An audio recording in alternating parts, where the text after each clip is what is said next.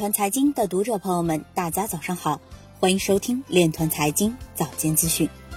今天二零一九年五月十一日，星期六，农历亥年四月初七。首先，让我们聚焦今日财经。美国进一步对伊朗实行经济制裁，伊朗比特币交易量两周内上升超百分之五十。英国政府支持的工作组发起倡议。旨在澄清加密资产定义，以推进相关立法。云南鼓励探索区块链技术在药品等方面的防伪追溯及商业保险理赔应用。有报告显示，中国零售业发生巨大变化，区块链等技术在物流、营销、质量追溯等领域应用日趋深入。公安部经侦局局长高峰表示。新兴经济领域如虚拟货币等已成为涉重型经济犯罪重灾区。有报告显示，加密通证量化行业正在经历优胜劣汰、自我更新的过程。前波场 CTO 联合创始人陈志强出走，立志再造新波场。有知情人士透露，德国计划今夏推出区块链债券法规草案。瑞士央行行长乔丹表示。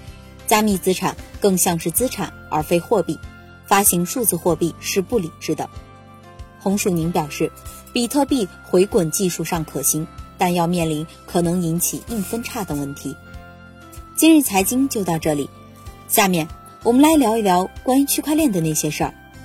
据人民网消息，近日，上海区块链技术研究中心主任、同济区块链研究院院长马晓峰接受采访时表示。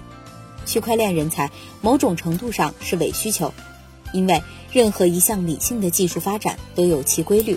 前一两年的人才需求膨胀更多的是币圈的需求，不是对真正的区块链人才的需求。他还指出，很多人看到非理性的币价上涨而扑向区块链，大多数从事着与区块链技术毫不相关的社区运营、营销等外围工作。等到币市不景气，他们就跳出币圈。但因为他们自身知识结构的问题，想要在真正的区块公司求职是非常困难的。另外，区块链处于发展早期，真正落地的公司非常少，人才需求并不像此前媒体宣传的那么大。